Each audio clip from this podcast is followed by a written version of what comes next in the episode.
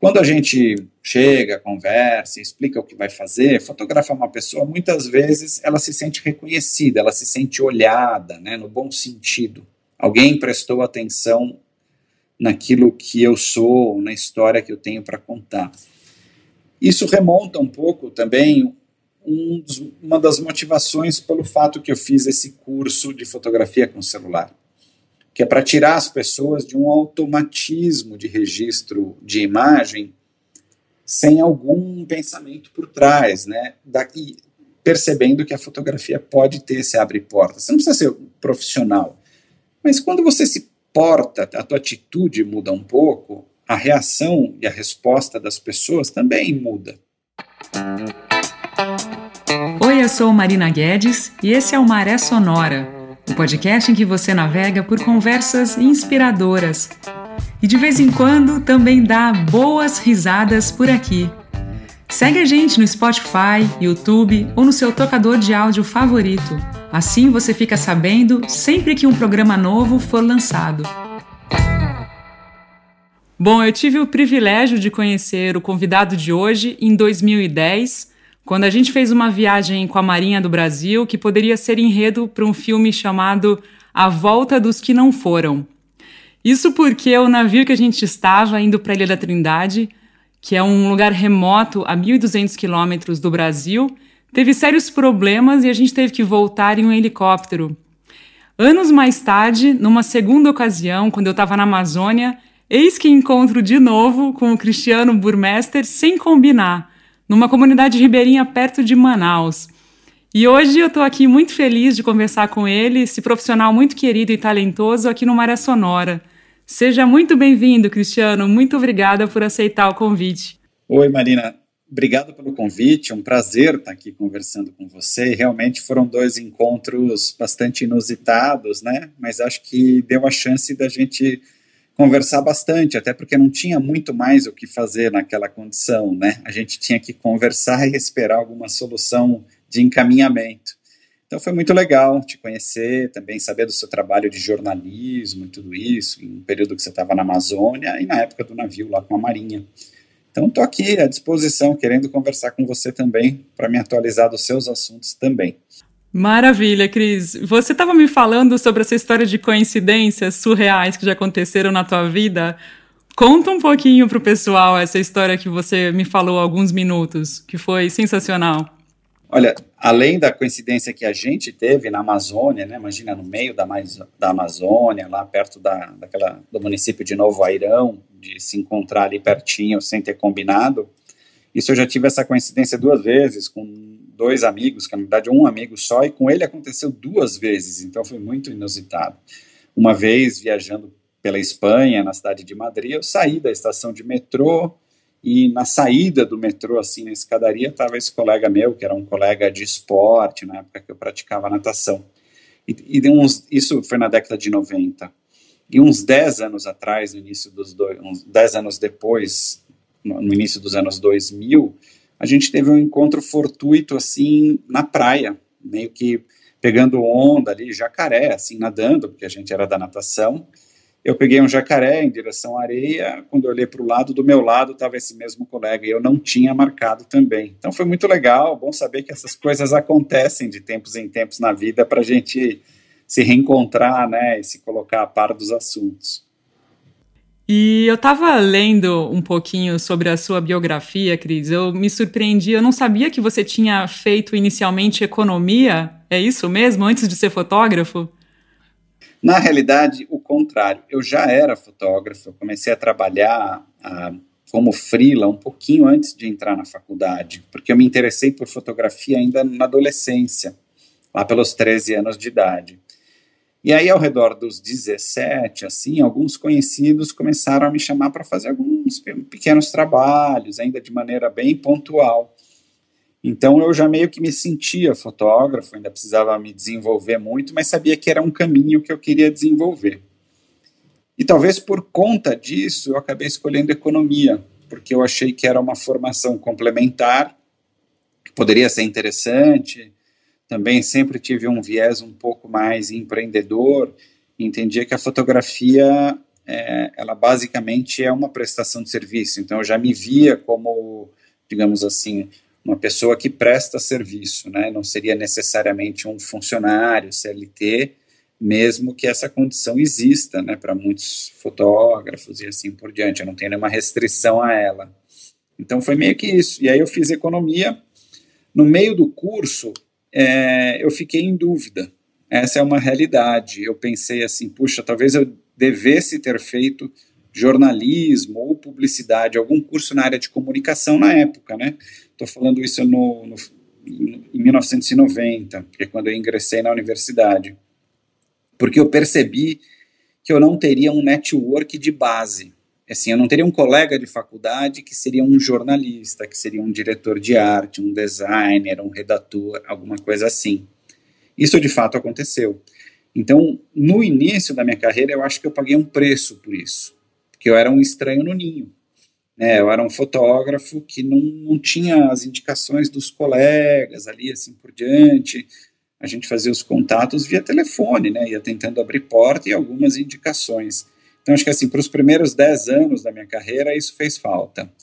Depois mudou, porque eu fui construindo um percurso, e aí a educação, a educação, a economia, desculpa, né, minha formação em economia, passou a, a, ter um papel de diferenciação, porque eu acho que quando eu tinha relação com clientes, empresas, eu percebi que é, eles gostavam da forma que eu falava ou da forma que eu entendia os trabalhos. Isso começou a abrir portas, então teve um, um viés posterior, né? Enfim, hoje foi muito bom. Depois eu fiz uma carreira acadêmica. É, acabei, óbvio, na parte mais de pós-graduação, me envolvi com comunicação, né? Enfim, aí fazia todo sentido. Conta um pouquinho, Cristiano, de onde você está falando agora. Você está em São Paulo, na, na tua casa? Situa o pessoal que está nos ouvindo. Claro, eu estou falando da cidade de São Paulo, né, capital do estado de São Paulo, aqui no Brasil. Hoje estou na minha casa, então estamos gravando aqui. Acho que a pandemia também já trouxe a oficialização de um modelo de home office que muitas vezes eu fazia parcialmente, né, assim por diante. Por muito tempo eu tive um estúdio, então eu tinha como se fosse um escritório. Mas hoje eu estou falando de casa, enfim, tá trabalhando home office. É, acho que a gente ganhou mobilidade, né, com tudo isso. E eu queria que, que você contasse, Cristiano, um pouquinho da sua trajetória na fotografia, antes da gente cair nos assuntos que eu estava com vontade também de te perguntar, mas para o pessoal que não conhece o seu trabalho, não conhece o que, que você já fez, eu gostaria de te ouvir sobre a sua trajetória. Eu comentei logo no início eu pratiquei natação, né? Então sempre fui uma pessoa muito ligada na água. Eu mergulhava e sou adolescente, 12, 13, 14 anos. E eu me interessei em fotografar a vida marinha. Então eu pedi para os meus pais, num aniversário, uma câmera simples, né? Enfim, para tirar fotos debaixo d'água. E acho que essa foi minha meu ingresso na fotografia. E por alguns anos ele ficou nesse escopo, né? Ele era um hobby. Quando eu ia mergulhar, alguns amigos levavam o arpão. A pesca submarina era tinha uma presença grande, né? Na época e eu ia com a câmera. Eu fui me interessando e aí eu, entendi, eu comecei a perceber, ainda na adolescência, que quando eu mostrava as fotos para as pessoas, as pessoas perguntavam muito, se interessavam porque eu estava mostrando e também se interessavam por mim, em N, N maneiras, o que mais você faz e como é que você chegou aqui, ali e tal. Então eu percebi que a comunicação, que a fotografia era uma forma de comunicação interessante, que chamava a atenção das pessoas e que abria portas para falar de assuntos que me interessavam, na época, natureza, vida marinha e assim por diante. E conforme eu fui amadurecendo no processo, eu ganhei uma câmera para fora d'água, né, uma câmera convencional, vamos dizer assim, e comecei a me interessar. E aí eu, de adolescente, fotografava a natureza, algumas viagens e assim por diante. Tanto que os meus trabalhos iniciais foram bem nesse escopo, né, vieram de uma experiência bem pessoal, que eu desenvolvia enquanto aluno ali do, do ensino médio e tudo mais. Aí, óbvio, eu comecei a me interessar e me aprofundar na coisa, E aí eu decidi me tornar fotógrafo. E aí comecei a estudar o que, como desenvolver reportagens, como estruturar uma narrativa visual e tudo mais. E isso em algum momento começou a abrir portas para mim. Lembrando para todo mundo que a gente está falando isso dos anos 80. Né? Então eu comecei com isso em 85 então era uma fotografia totalmente analógica, né, uma outra dinâmica, um outro tempo, né, você ia aos lugares, fotografava e depois você precisava revelar seus filmes e tudo mais. Eu fui assim até os 35 anos de idade e a fotografia era analógica. Eu acho que o último trabalho analógico que eu fiz profissional foi em 2004, sob encomenda, né. É, quando a tecnologia digital chegou, alguns editoriais que eu fazia, no início, as editoras só permitiam o digital no miolo, na matéria. As capas ainda eram em filme e o filme era digitalizado, porque as câmeras digitais iniciais não tinham a qualidade de resolução de um filme. Né, elas demoraram para chegar na qualidade do filme. O que elas traziam era uma agilidade, uma rapidez e também permitiam muita experimentação, né? Porque pelo fato de você ter um monitor atrás da câmera, você vê o que você está fotografando e pode corrigir, né? Experimentar aqui e ali. Isso no analógico não era possível. Né? E foi assim. Então, no início da minha trajetória, eu acabei entrando pela área do jornalismo, para essa questão de viagens e tudo, e expandi um pouco, né? Para cotidiano para questões sociais e tudo mais. Tive a oportunidade de viajar bastante pelo Brasil e para outros lugares, sempre com o intuito de fotografar. E, e já por esse viés mais independente, eu acabei me afiliando a uma agência de fotografias, como uma agência de notícia. Né, Fazia-se muito, tinha muitas agências de notícia na época, e aí, isso também criou um canal de vendas para o meu material, e enfim, a coisa foi somando, né? Foi assim, o, o, trabalho foi se desdobrando num percurso que mostrava um, digamos assim, um percurso mais profissional e tudo isso. Então, ampliei, né? Passei a fazer retratos, outros temas, aquilo que tinha mais demanda no dia a dia, em termos de fotografia. E eu fiquei no jornalismo ali por uns 10, 12 anos trabalhando com agência de notícias e tudo, trabalhei muito na Ásia, na África. Não cobri guerras, nunca não foi uma questão essa, esse estilo de fotografia não me chamou. Mas a, toda a outra temática eu desenvolvia, fosse notícia ou temáticas autodesenvolvidas, né, e que eram vendidas a posteriori. Também teve uma questão interessante que, para vender mais, melhor esse material que eu fazia, que envolvia cultura, ciência, meio ambiente, etc., eu comecei a escrever também. Então eu vendia muito pacotes de reportagem, o texto e as fotos junto. Isso ampliava um pouco as vendas e foi muito legal. Então durante esse tempo todo eu, eu trabalhei dessa maneira, no formato analógico, desenvolvendo reportagens e matérias para vários tipos de revistas, publicações. E aí chegou a internet banda larga, né? não é que tecno... as câmeras digitais surgiram, mas para esse mercado que eu atuava, o grande divisor de águas foi a internet banda larga, porque a partir dali você transmitia as fotos com muita rapidez, com muita facilidade e tudo mais. Então aí mudou o mercado para esse sistema freelancer, porque com o tempo você também ganhava a credibilidade de ser um profissional que tinha uma regularidade de produção de material, ou seja, você vai fazer uma viagem, vai ficar 15 dias fora. Esse material só vai ser visto 15 dias depois, três semanas depois.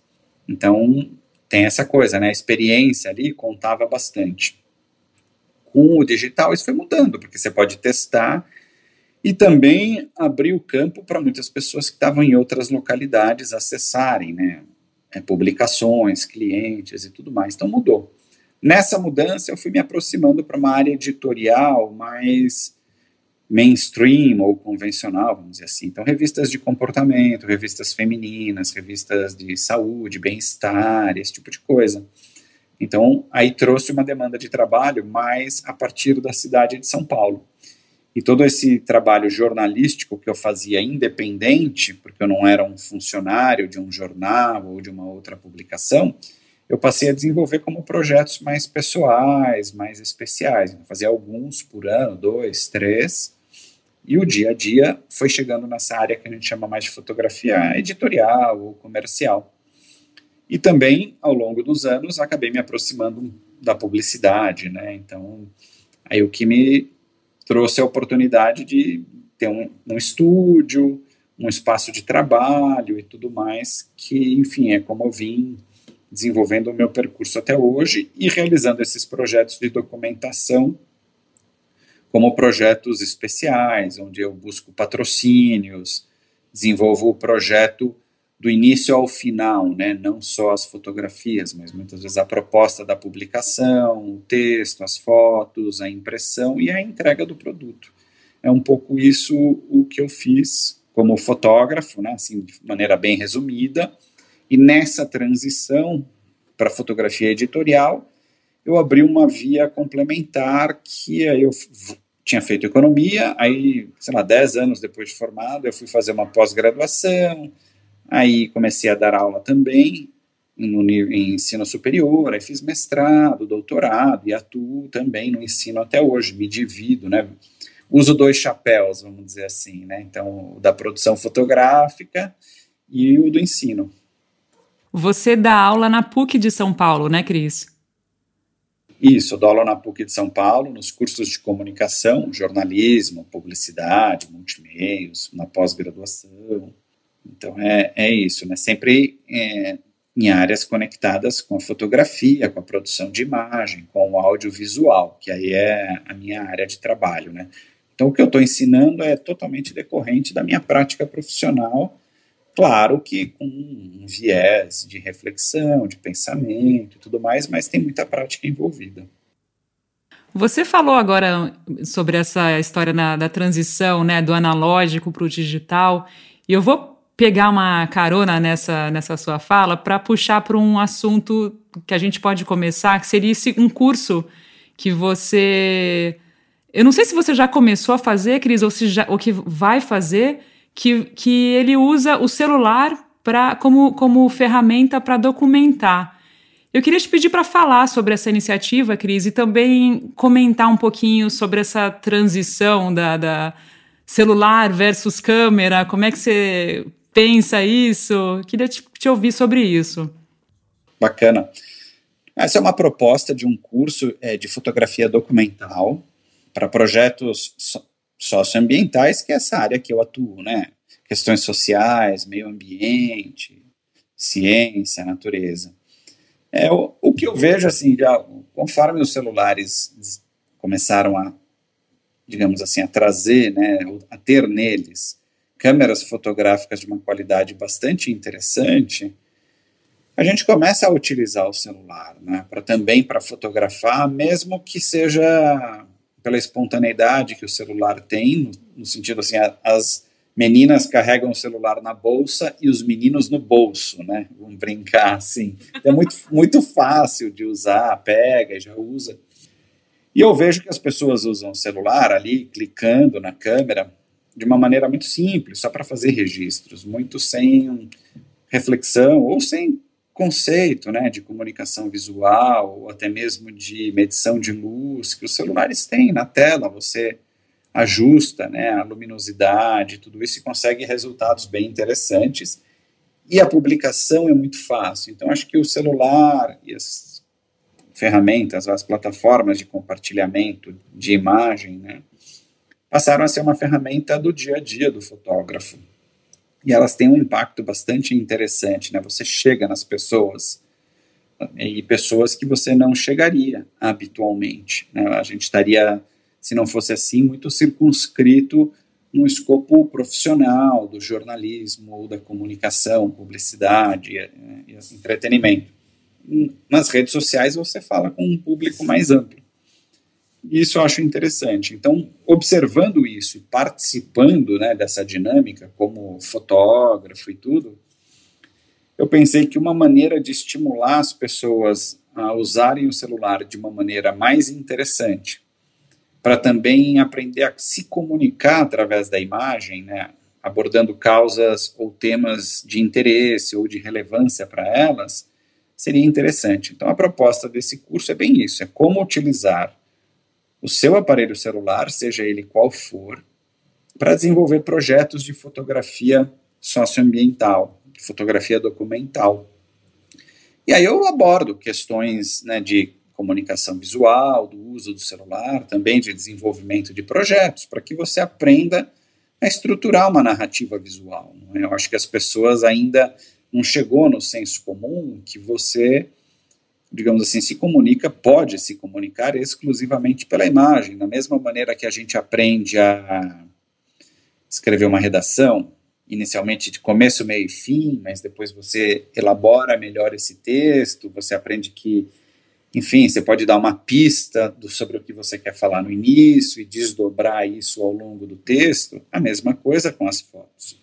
E aí, a plataforma digital, seja todas as opções que estão aí disponíveis, Facebook, Instagram, TikTok, enfim, o que for, um site, um blog e tudo mais, elas são muito propícias para isso e as pessoas podem utilizar. Da mesma maneira que eu recebo, digamos assim, eu sinto um impacto daquilo que eu faço ou falo, ou seja, o impacto no sentido de ter algum retorno, alguém se interessa, né? Não é um impacto de vendas e de uma coisa, sabe, de enorme e tal, mas é sim de você atingir pessoas, poder expressar sua opinião, trazer para perto pessoas que pensam de maneira equivalente ou se interessam por aquilo que você está vivendo, talvez porque vivam questões semelhantes em outro lugar. Eu acho que o mundo tem muito isso, né? quando você fala a partir de uma ótica pessoal, as pessoas que respondem a você é porque de alguma maneira têm alguma afinidade ou vivem algo equivalente, só que no seu local de vida, na sua cidade, no seu país e tudo mais. Então, a proposta é essa. O curso está na plataforma da Doméstica, que é uma plataforma de cursos online, bastante interessante, muito estruturada. O curso é, é bem produzido, né? então ele tem uma qualidade visual bacana, as imagens externas e internas são muito boas, tem material didático disponível, é um curso mesmo, bem estruturado, só que ele é feito para um aprendizado um pouco mais rápido, são duas horas totais de aula, divididas em 25 aulas pequenas, de oito minutos, vamos dizer assim. Então você faz no seu tempo, a cada aula tem uma proposta de uma atividade também pequena, mas que ajuda você a entender ou praticar aquilo que está sendo comentado e tudo mais. E no final você posta o seu projeto ali numa comunidade do curso, onde eu vou dando feedback ao longo do teu progresso. É, é bacana. Eu acho que é um jeito de ampliar esse conceito e claro que tem uma questão que provoca né, o fotógrafo profissional, quer dizer, a gente está usando uma ferramenta que a priori não é reconhecida como uma ferramenta profissional. Isso eu também abordo no curso. O profissional é a forma como você usa a ferramenta. Eu acho que é isso. Ter um celular e registrar imagens não te torna um fotógrafo profissional. Mas um fotógrafo profissional pode sim usar o seu celular para trabalhar tem lá as limitações do equipamento e você vai saber lidar com isso. Como também quem não é profissional e nem pretende, mas quer melhorar a sua capacidade de comunicação pelas imagens, vai ter uma ferramenta que está ali com você, né, no dia a dia, para desenvolver projetos, ensaios, aquilo que for interessante. Então, na prática, Cris, o curso já está disponível. A gente até coloca, vou colocar na descrição do, desse episódio contigo o link para o pessoal ter acesso, mas quem quiser então já pode participar, já está rolando, né? Já está rolando, ele ficou disponível ele é, para compras, né? Então ele está a vendas desde o dia 2 de março. Então aí faz três semanas que ele já está disponível para vendas. Acho que é uma coisa bem legal, que a proposta da Doméstica também é um custo bem acessível né, desses cursos. Eles trabalham com uma escala. Então, são os cursos não custam mais do que 10 dólares. Então, é, é acessível, né? Estamos falando em 8 euros, 10 dólares ou 50 reais. Para você ter tudo isso e participar, é, é, bem interessante. Eu acho que é uma questão de escolha, né? De se interessar e apostar. Não é algo que cria... O valor não, não cria uma resistência para você ingressar é muito mais você se interessar pelo tema e avaliar se aquilo é pertinente. E acho que tem um trailer que descreve o curso, é um trailer de três minutos e meio e alguns materiais ali de exemplo, né, alguns teasers, que já te dão uma boa pista se você vai se interessar pelo material ou não. Então é o site é doméstica com K, www.domestica.org, pode ser barra Cris Burmester, ou procurar o curso, né? Fotografia documental, vai aparecer lá. Que legal, que legal. Eu coloco então a, esses links que você, esse link que você mencionou e vou colocar também na descrição desse episódio é, link para o seu site, para as suas plataformas, tanto Instagram, para as redes, para todas as mídias que você quiser, a gente coloca nesse espaço do, da descrição. Que ideia bacana, Cris. Eu, eu achei, eu vi também, acho que eu, eu não sei qual mídia que eu vi, eu achei muito legal, achei muito bem, realmente muito bem feito a, a, o material de divulgação. Muito legal mesmo, está de parabéns. É, a plataforma divulga né, nas redes, Instagram, Facebook, é, LinkedIn e assim por diante. Então tem uma divulgação ali é, interessante, então é, fica disponível. E acho que tem uma coisa interessante, o curso está recém-lançado, obviamente que não tem ainda muitos alunos que já completaram o curso, curso e postaram um projeto completo. Mas você tem um, uma adesão internacional muito grande, né? Eu acho que isso é interessante. Como os cursos são legendados em oito idiomas, então assim tem inglês, italiano, espanhol, alemão, português, né? Para quem, enfim, estiver assistindo um curso em outro idioma, e aí tem japonês, acho que está chegando mandarim e assim por diante. Então você tem um leque bastante grande de de pessoas que se interessam, né, que por ali conseguem fazer o curso e tudo. Então é, é algo interessante. É, Para mim é novo, né, eu ainda preciso, o curso precisa ser vendido aí por pelo, pelo menos uns seis meses para a gente ter um resultado assim do, do, que as pessoas sentiram, de como elas estão absorvendo o conteúdo e tudo mais, até para no futuro fazer algum desdobramento disso, né, uma outra proposta, um modelo mais avançado, enfim. Aí a gente vai tocando.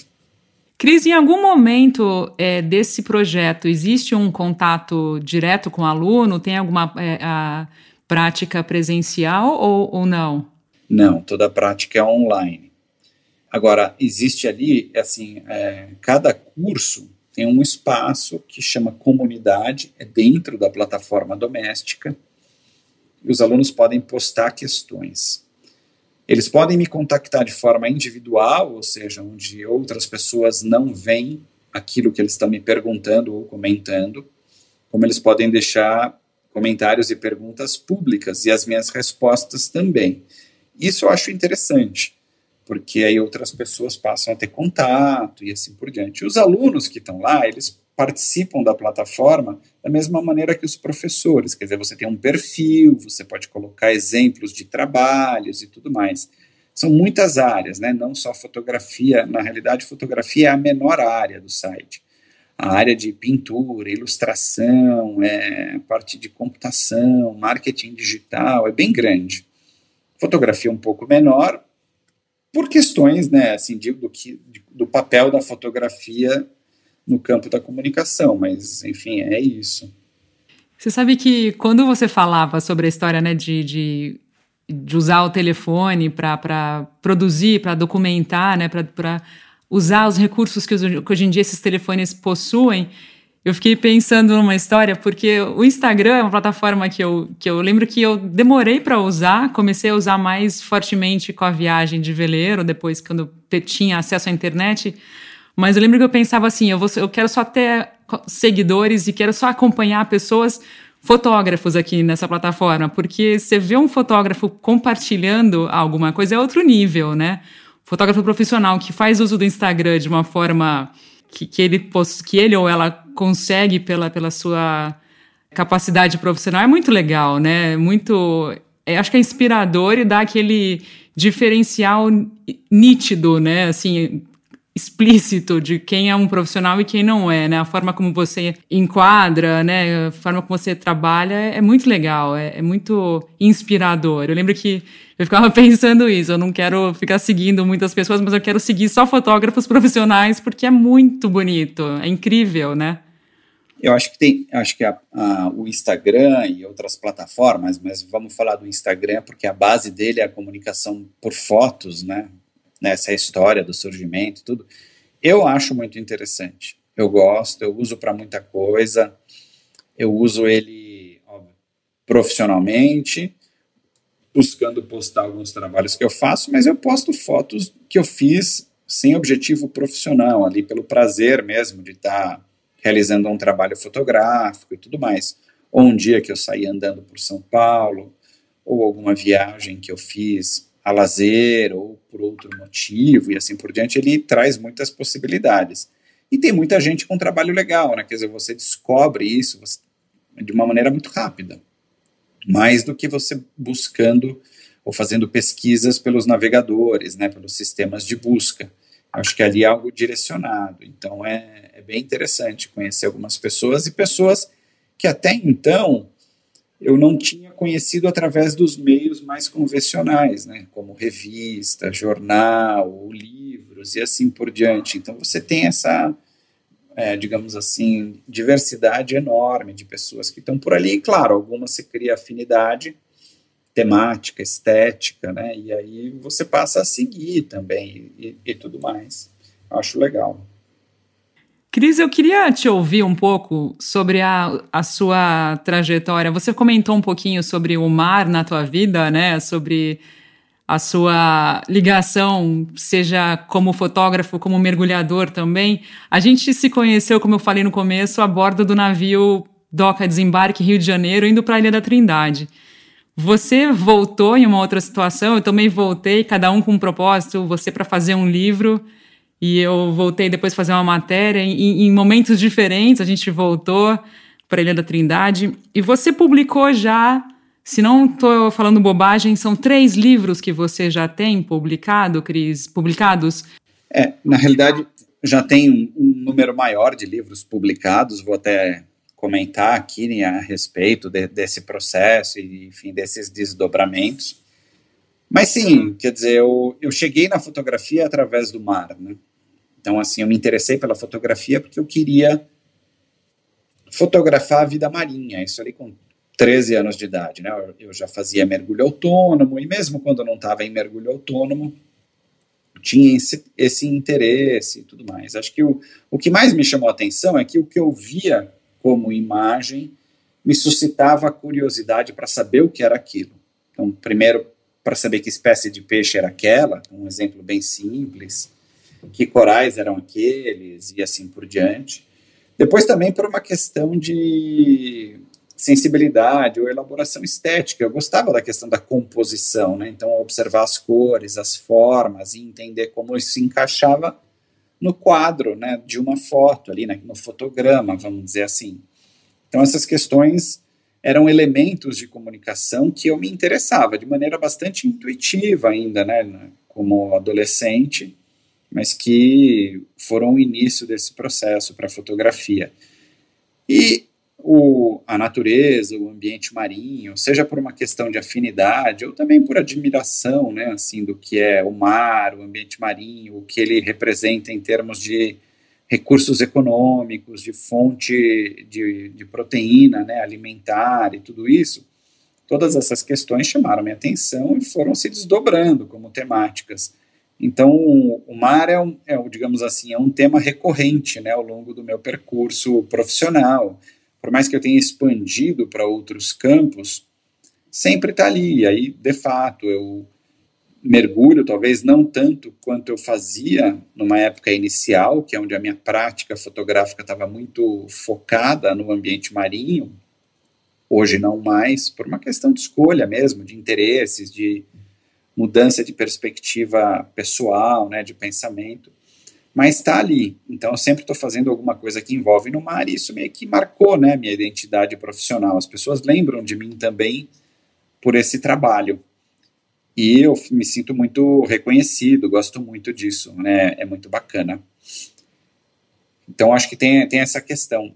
Naquele nosso encontro que a gente se conheceu pela primeira vez no navio Rio de Janeiro, indo para a Ilha de Trindade, que houve um percalço e aquele navio não pôde ir, eu fui numa segunda vez e depois você foi numa outra viagem, eu estava desenvolvendo o segundo volume de uma pequena coletânea que eu fiz em parceria com a editora Senac, que chama Conhecendo o Mar do Brasil. O primeiro volume se chamava Conhecendo o Mar do Brasil, Fauna e Flora Submarina, então bem dirigido para o mundo submarino, peixes, vida marinha mesmo, né? também aves, é, tudo aquilo que vive no mar, em termos de fauna e flora. E naquela ocasião da segunda vez, eu estava fazendo o segundo volume, que chama Conhecendo o Mar do Brasil, Litoral e Ilhas. Eu já tinha muita coisa, todo esse material ele não foi feito, digamos assim, num projeto para o livro. Ele já era o resultado de dezenas de reportagens que eu tinha feito. Então a ida para Trindade foi o complemento é, de alguns locais que eu não tinha ido, né? Então é, eu tive a oportunidade de ir para lá, publiquei algumas reportagens e tudo mais, e usei aquele material também no livro, como um exemplo da Ilha de Trindade, que no Brasil é muito interessante, né? Quer dizer, é um, o último, um dos poucos vestígios da, de atividade vulcânica no Brasil, né? Tem aquela cratera vulcânica já erodida, que é quase uma meia-lua, a história né, da Ilha de Trindade, que é muito legal. Um dos primeiros a habitar lá por algum tempo foi o Edmund Halley, né, quando ele foi fazer as observações do cometa Halley pela primeira vez, isso em 1700 e alguma coisa, e levou as cabras e porcos e tudo isso para poder se alimentar. Isso depois virou um problema ecológico para a ilha, né, porque elas se proliferaram além da conta e estavam destruindo a vegetação da ilha. Naquela ocasião não mergulhei, porque o tempo de permanência na ilha era pequeno. E eu não estava fazendo um livro de vida marinha, e o que tinha de vida marinha ali, em duas caídas rápidas que eu dei na água ali com mergulho livre, já era muito equivalente ao que a gente tinha em outros é, ecossistemas, como Fernando de Noronha, ou até mesmo o arquipélago de Abrolhos. Então eu não me preocupei com isso e fiquei mais no escopo é, da ilha, da geografia, do relevo, da vegetação e, e assim por diante, né? Então é, é, foi, a viagem foi para isso. É lindo o seu trabalho que, que você fez. É, é a, imagem da, da, da, da, capa do livro é muito bonita também, né? Impressionante. E o lugar é realmente especial, né? Uma aventura chegar lá, né? Quando você consegue chegar, né? Eu não sei se aconteceu isso quando você foi, mas como naquela vez que nós tentamos e não conseguimos, eu fui na viagem seguinte, um mês e pouco depois.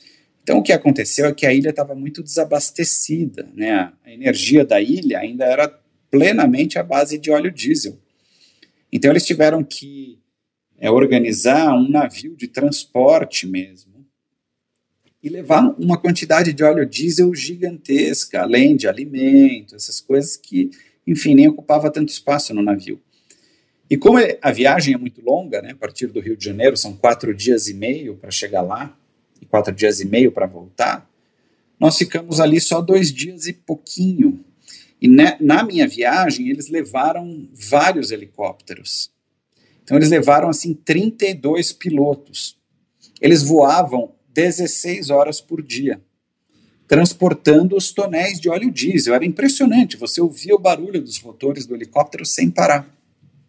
E aí, numa dessas, no final, eu pedi para um para uma dupla de pilotos que estava lá, falou: olha, eu sei que vocês vão estão terminando, dá para a gente dar um sobrevoo na ilha para fazer. Aí eles pediram autorização para o comando, o comando permitiu, tinha mais dois fotógrafos comigo, todo mundo saiu correndo, montando um helicóptero e fez as fotos que pôde, né? Foi muito legal. Então aquela imagem da capa é decorrente disso. Ai, que demais, que demais. É, eu voltei, eu, porque eu estava trabalhando na época na assessoria de imprensa do governo do estado do Amazonas, então eu não podia.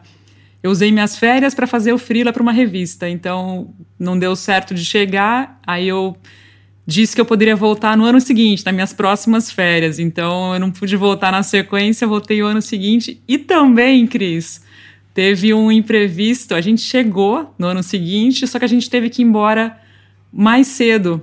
Então eu fiquei um dia lá, eu fiquei menos que você na Trindade. Eles sempre tem uma missão que aparece, né, ali no meio da coisa. Eu já fiz várias outras viagens e aí parece que quando tem jornalista, fotógrafo, eles também aproveitam para mostrar tudo o que eles podem fazer, o que é muito legal ver. Né? Então, assim, na, a gente saiu mais cedo, mais rápido também, porque tinha notícia de um navio não autorizado pescando em águas brasileiras, e aí eles vão atrás, mandam os helicópteros e tudo isso, né? Isso foi acompanhado pelos jornalistas que estavam lá e tudo mais. Enfim, acho que faz parte, eles, eu entendo, ele chama isso de ação de presença, né? Quer dizer, você como forças armadas se coloca presente no seu território, isso, digamos assim, coíbe, né, a ação ilegal de uso de recursos naturais do país que o Brasil batalhou, né, para ter esse reconhecimento na ONU, aquela, né, as águas costeiras, a, enfim, né, toda as 200 milhas que o Brasil tem a partir da costa, levou uns 20 anos para o Brasil conseguir isso na ONU. Então tem que batalhar para resguardar mesmo, né? Acho que isso faz parte. Bom, e você também publicou um livro sobre o Himalaia, né? Nessa sua produção de seis livros, um deles é sobre o Himalaia. Eu queria saber um pouquinho sobre esse trabalho, Cris, e se você tem aí projetos de novos livros, como é que tá isso na tua vida? Os livros acabaram, a partir de um, alguns anos, aí se tornando também um, uma forma de trabalho, porque eu desenvolvo projetos de comunicação para a empresa, não só como fotógrafo. Então, muitas vezes, um livro numa área ambiental, numa área cultural, acaba sendo um, uma ação de comunicação de uma determinada empresa. Né? Quer dizer, ela se aproxima de clientes e potenciais clientes um livro ou alguma outra peça de comunicação que meio que mostra um pouco as questões que ela se preocupa. Então, o Himalaia, ele também é decorrente daquela minha etapa de fotógrafo, mais jornalista e tudo mais, como eu viajei bastante pela Ásia e pela África, viajando pelo Himalaia, pelas montanhas do Himalaia, no Nepal, na Índia, no Paquistão, você percebe o que um, uma cordilheira, né, assim, tão alta, que chega a 8 mil metros, numa extensão de 2 mil quilômetros, você tem aquelas 14 montanhas que ultrapassam 8 mil metros de altitude, mas você tem centenas de montanhas com mais de 7 mil metros. Pensa que a mais alta do continente americano é o Monte Aconcagua, com quase 7 mil metros. Fica ali na Argentina. Né, tem 6.900 e tanto. E lá você, montanha de 7 mil metros no Himalaia não tem nome né? Então, tantas que tem. É, e aí, então, dá para perceber o quanto que o Himalaia foi uma barreira geográfica na história da humanidade no continente asiático, porque para você ir da Índia para a China, você tem que atravessar o Monte, né, a cordilheira. E, ao mesmo tempo, os povos que habitam ali, China, Tibete, Mongólia, ou seja, os países que estão a leste do Himalaia, né, ou a norte, assim, para o outro lado, olhando para o mapa, assim, no sentido natural, é, eles também têm que descer, eles não estão habituados ao calor que faz numa Índia, em Bangladesh, na Tailândia e assim por diante. Então você encontra povos de etnias muito marcadas na sua origem que habitam o Himalaia, né? Pensar a Rota da Seda, que a gente sempre leu histórias, às vezes mais mitológicas e tudo mais, cruza né, o Monte do Himalaia. E ao longo da história, várias rotas de comércio foram desenvolvidas, né, do chá, do sal e assim por diante. Então, quando você caminha por lá, você tem pessoas que moram ao longo da cordilheira, tem pequenos vilarejos, e essas pessoas vivem de uma economia de subsistência, o que te permite também viajar a pé, sem ter que carregar um, um exército é, de ajudantes levando comidas e isso. Você co consegue ir de um vilarejo ao outro, porque historicamente eles já moravam assim e eles fazem comércio entre si. Então você tem trilhas, né, muito rudimentares e assim por diante que ligam esses vilarejos sobre a cordilheira. E a primeira vez que eu fui, isso me chamou muito a atenção. Tirou a minha atenção daquilo que a montanha tem como altitude ou a prática do alpinismo e assim por diante. Falei, para mim tem algo mais interessante aqui, que é essa questão social. Eu voltei mais duas vezes, eu fui três vezes, né, para lá, fazendo esse trabalho de documentação. Isso, é, digamos, resultou em algumas reportagens e material vendido através de agência de fotografia e tudo mais. Em algum momento, que não faz muito tempo, faz uns seis anos, eu publiquei esse livro do Himalaia, deu a chance. Então foi bom para revisitar. Tinha sido logo após um terremoto que aconteceu no Nepal e que até afetou um pouco a estrutura mais antiga do centro de Katmandu, que é a capital, que é um digamos, um conjunto de construções que estava lá desde o século XI, vamos dizer assim, do ano 1000, 1100. Então era muito antigo e tal. Então era bem interessante. Então eu sempre tive esses projetos. E junto com o Himalaia tem outros livros, né? Tem livros sobre é, patrimônios arquitetônicos e históricos aqui no Brasil. Então sobre o MASP, sobre a Pinacoteca. Tem um livro que fala um pouco sobre a urbanização do Brasil, ele chama Brasil Urbano, né? Quer dizer, o Brasil ele se desenvolveu a partir do litoral e a gente tem uma questão muito de valorizar as cidades que estão ao longo do litoral. É, e a gente encontra então todas as referências coloniais, históricas, de desenvolvimento econômico também, mas também as cidades no interior. Então o livro aborda né, essas questões, e muito em imagem, mas tem textos e tudo mais. E tem outros que estão em andamento. Tem um, atualmente um livro sobre arte urbana, e um livro que é naquela linha do meu trabalho do mar, que é, fala sobre gente que vive do mar, de alguma maneira.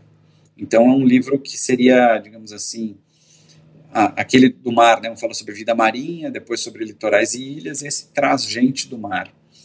Não só comunidades tradicionais, históricas, mas também tem uma visão contemporânea disso, uma combinação desses dois perfis até para a gente não criar, né, também na minha visão, um certo romantismo é, desnecessário e tudo mais, né? Quer dizer, a gente sim tem comunidades que mantêm uma tradição de vida, de cultura e de crenças, mas tem gente como a gente hoje que de alguma maneira vive do mar também em diferentes profissões. Então esse livro, esses dois livros saem agora no segundo semestre.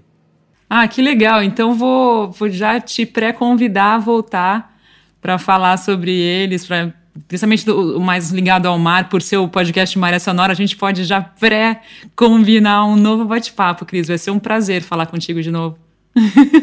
Agendado, tá agendado, ótimo. E é pela mesma editora dos outros dois? Não, na realidade é, é outra editora, né? A minha editora em parceria com uma outra editora. Então, um projeto meu junto com um outro parceiro e assim por diante. Maravilha, a gente volta a falar em breve. Então, que legal, que legal saber disso, Cris. Você, é, se eu deixar o link do seu site, o pessoal pode ter acesso a todos os livros que você já fez e, e eventualmente, se quiserem é, adquiri-los, qual que é o canal que a gente deixa para eles? Bom, todos os livros você encontra pela Amazon, em todos os canais de venda online. É só digitar o meu nome, Cris Burmester ou Cristiano Burmester, e vai aparecer esses seis exemplares estão lá disponíveis. O Conhecendo o Mar do Brasil Vida Marinha, acho que atualmente só está disponível em e-book, a versão impressa já esgotou. Mas estão todos lá no meu site, tem um, o crisburmester.com, tem um link livros.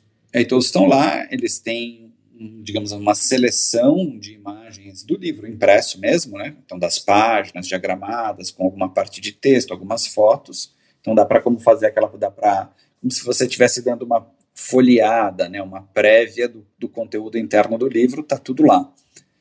E as pessoas podem achar pela Amazon ou, se preferirem, entrar em contato comigo, enfim, aí a gente faz um processo de venda direta. Bom, acho que para a gente encerrar, eu pensei em te perguntar sobre alguma experiência marcante aí que você tenha vivido nessa, nessa trajetória muito, muito bonita que você tem na fotografia. Conta alguma coisa, Cris, que, que seja que tenha sido marcante para você, alguma experiência assim que você se lembra com carinho, enfim, para a gente terminar o nosso bate-papo de hoje, esse primeiro, né? Porque já vai rolar um em breve sobre o seu próximo livro. Mas o que, que você gostaria de compartilhar nesses momentos aí finais, Cris? Eu acho que o que eu gostaria de compartilhar, a primeira coisa que veio na minha cabeça, né, quando você falou, eu acho que é uma, uma questão assim do papel que a fotografia teve na, na minha vida pessoal em si, ou seja, ao longo de todos os trabalhos, como eu senti a fotografia atuando na minha vida e na, no contato com as pessoas e assim mais. Eu acho que a fotografia tem um, um potencial interessante, que é de quando a gente chega em pessoas que a gente não conhece, ou em lugares que a gente não conhece, mas tem uma proposta com o seu trabalho, a fotografia acaba, acaba sendo um, um abridor de portas, né? Ela abre portas para você conhecer um pouco mais daquelas pessoas ou daquele lugar. Quando a gente chega, conversa, explica o que vai fazer, fotografa uma pessoa, muitas vezes ela se sente reconhecida, ela se sente olhada, né, no bom sentido. Alguém prestou atenção naquilo que eu sou, na história que eu tenho para contar.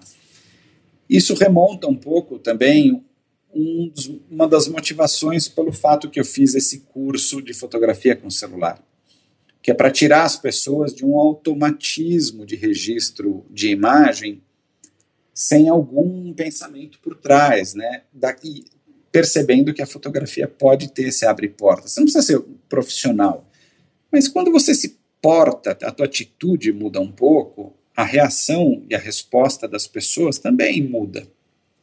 A mesma coisa com os lugares que você vai.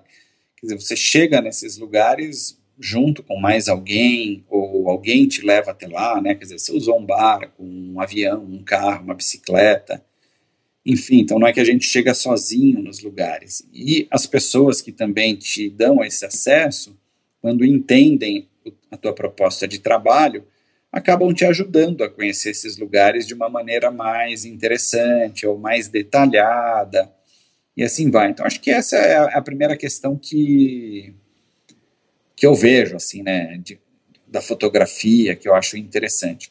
No mais, assim, tenho, a gente tem muitas anedotas, né, situações é, inusitadas, por exemplo, de, sei lá, estava usando um drone e eu voei o drone por cima, numa cidade, né, assim, aqui no interior do Brasil, bem interior, assim, na Amazônia, e voei por cima de algumas casas, não sabia que aquelas casas eram de militares, aí fui preso, né? Porque achavam que eu estava espionando e assim por diante. Então é, mas ok, nada do que duas horas de conversa numa delegacia não resolvessem a questão. Então também tem essas coisas, né? Tipo, pessoas que não querem que você fotografe, enfim, tem muito isso hoje, né? O mundo, as redes sociais trouxeram uma cultura midiática também, as pessoas às vezes ficam muito resistentes, né? Elas se sentem invadidas ou elas não sabem o que você vai fazer com a foto. Então demanda uma atitude um pouco diferente hoje também, quando a gente está fazendo um trabalho profissional. Eu acho que é meio que isso. Mas calma aí, agora você não pode terminar assim. Conta mais essa história. Poxa, já vai deixar todo mundo curioso aqui. Não, essa, essa, essa história, eu estava usando o drone para fazer tomadas aéreas da cidade, uma cidade muito pequena, no meio da floresta amazônica. Então, bem essa, assim, é, para trazer essa dimensão do que é uma cidade ali de 8 mil habitantes, no meio da floresta, né? Então, o que tem de construção, as ruas e tudo mais. Mas, enfim, ali tinha um destacamento militar que eu sabia que tinha militares ali, mas eu não sabia que ali eram casas que esses militares moraram, não estava na, na, frente de um quartel, alguma coisa, eu simplesmente fui, e aí alguém percebeu. E aí vieram me questionar o que, que eu estava fazendo, a pedido de quem, se alguém me conhecia ali na região e tudo isso. E aí chamaram a polícia, a polícia veio e falou, bom, então... Eu falei, peraí, deixa o drone voltar, porque o drone estava longe, né? Ele estava a dois quilômetros da onde eu estava. Deixa eu só recolher o drone Aí até te mostro as fotos e tudo isso. Aí nisso fui, me levou, falou, então você acompanha a gente até a delegacia, né, no carro de polícia, claro. E aí fui lá, e aí, claro, o pessoal entendeu, viu o que eu fiz, o que eu estava fazendo. Eu acho que existe uma preocupação hoje, né? Com segurança.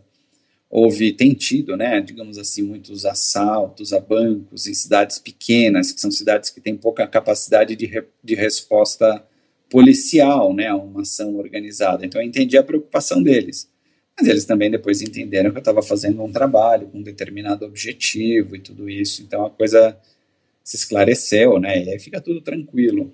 Mas são situações que às vezes você passa de maneira muito inesperada, por mais que eu tivesse ali referências na cidade, contatos com a, com a prefeitura e tudo mais, é, eu não estava ali como um aventureiro, né, desconhecido, ou seja, eu estava fazendo isso e havia pessoas que sabiam o que eu estava fazendo. Então isso também ajuda. Então são questões que aí profissionalmente a gente às vezes lida, né?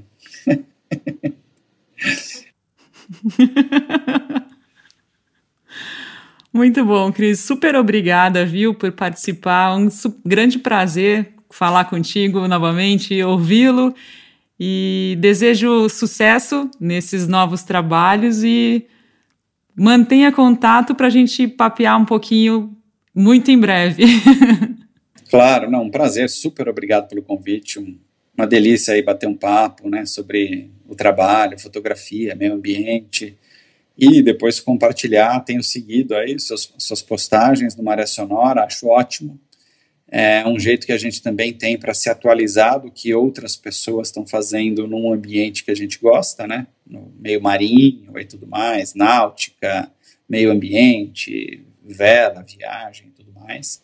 Então, continua com o seu trabalho, que tem sido bem aceito e o pessoal está gostando. Então, vamos agendar a próxima entrevista assim que o livro sair e a gente continua a conversa.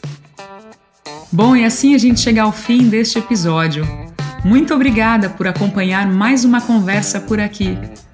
Agradeço também aos nossos apoiadores que fazem com que esse trabalho siga adiante. E se você gostou e quer nos apoiar também, é muito fácil.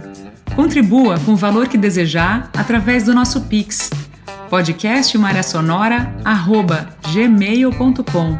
Saiba que com R$ reais já estará nos ajudando muito. E se por acaso você vive fora do Brasil, também é possível apoiar. O link para isso está na descrição deste episódio. O Maré Sonora é um oferecimento do Café do Luiz, o café que celebra a amizade e os bons momentos. Encomende o seu de qualquer lugar no Brasil através do perfil no Instagram, arroba Café do Luiz. E eu volto na próxima segunda-feira com um novo episódio por aqui. Até lá! Tenha uma ótima semana e bons ventos!